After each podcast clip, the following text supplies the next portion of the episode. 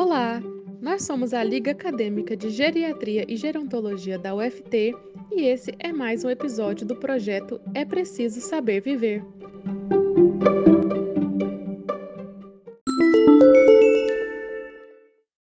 Oi, gente, tudo bem? Hoje abordaremos um tema necessário para o envelhecimento saudável: a prática de atividades físicas em casa. Com a pandemia do Covid-19, academias, parques e clubes passaram a ser ambiente de forte disseminação do coronavírus, ameaçando assim a saúde dos idosos, o principal grupo de risco da pandemia. Por isso, torna-se necessária a prática de exercícios físicos dentro de casa, para maior segurança desse grupo. Dados mostram que mais da metade dos idosos não tem uma prática ativa de exercícios físicos.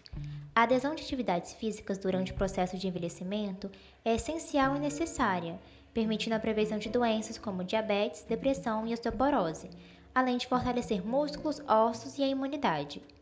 Vale ressaltar ainda a necessidade do acompanhamento de um profissional de educação física ou fisioterapeuta. O Ministério da Cidadania, através do canal do YouTube Secretaria Especial do Esporte, elaborou um vídeo com dicas de exercícios para idosos realizarem em casa. Vale a pena conferir. A prática de atividades físicas é o fator número um de proteção aos idosos, pois salva vidas em relação a doenças cardiovasculares, ósseas, articulares, câncer, hipertensão e diabetes, sendo importante adaptá-la para não deixarem de serem feitas durante esse período de isolamento social. Bom, essas foram as nossas dicas de hoje. Esperamos que tenham gostado. A Liga Acadêmica de Geriatria e Gerontologia agradece pela atenção. Nos vemos na próxima semana com mais dicas.